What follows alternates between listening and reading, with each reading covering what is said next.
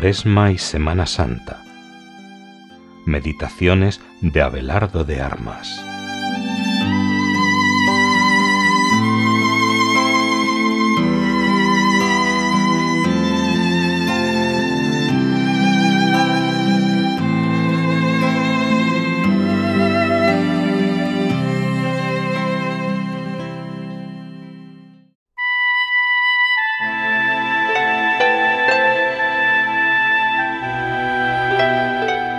Jueves Santo. Los amó hasta el extremo. Juan 13.1.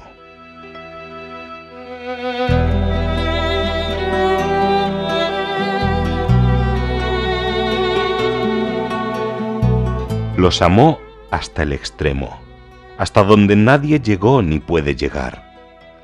Lo más santo de la vida de Jesús es su pasión y la pasión hay que contemplarla por fuera y por dentro, no contentarse solamente con lo exterior, sino que reinen en nosotros los mismos sentimientos que en Cristo Jesús. Pedir a la Virgen, Madre, a tu lado, junto a Jesús que sufre y muere por mí. Nadie ha estado más cerca de Jesús en su pasión, ni más identificado con Él que la Virgen.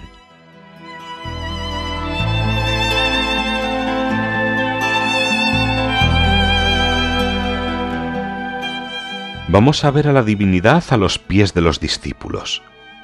Comenzó a lavar los pies de los discípulos y a secárselos con el lienzo con el que estaba ceñido. ¿Por qué se puso el lienzo?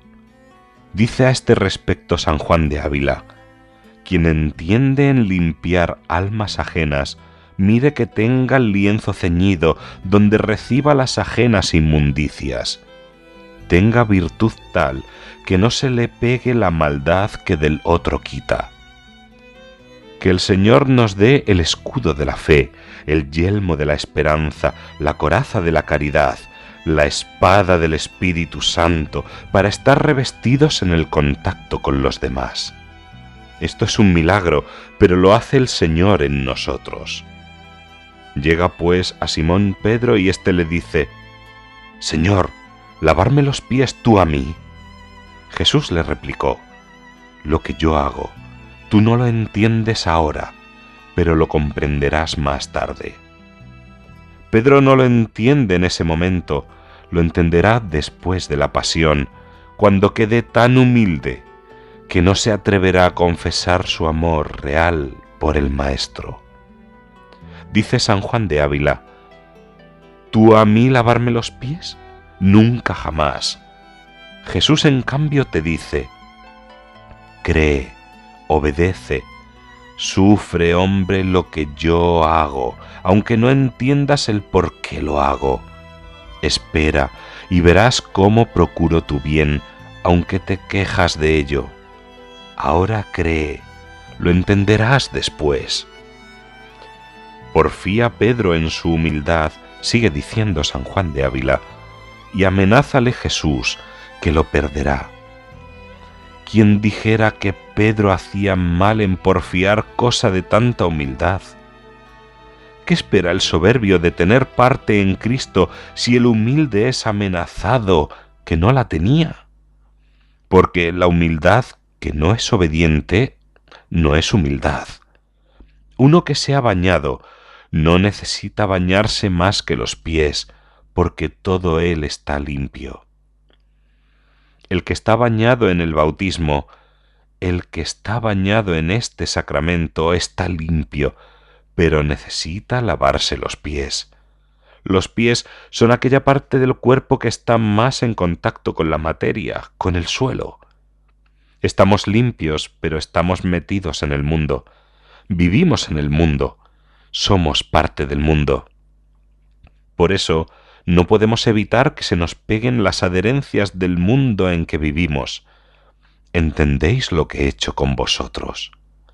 Ejemplo os he dado, para que como yo he hecho, así también hagáis vosotros.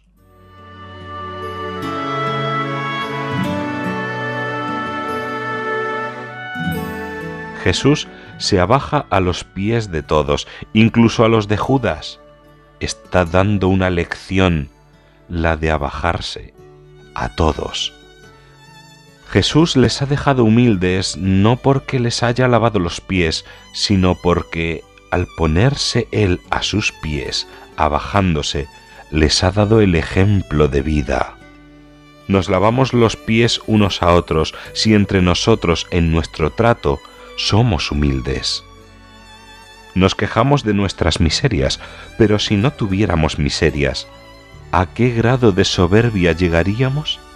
Superior al de los diablos, porque después de todo Satanás llegó a la soberbia y cayó. Pero nosotros somos soberbios tras haber perdido todo por el pecado original. Estando tarados como estamos y encima soberbios.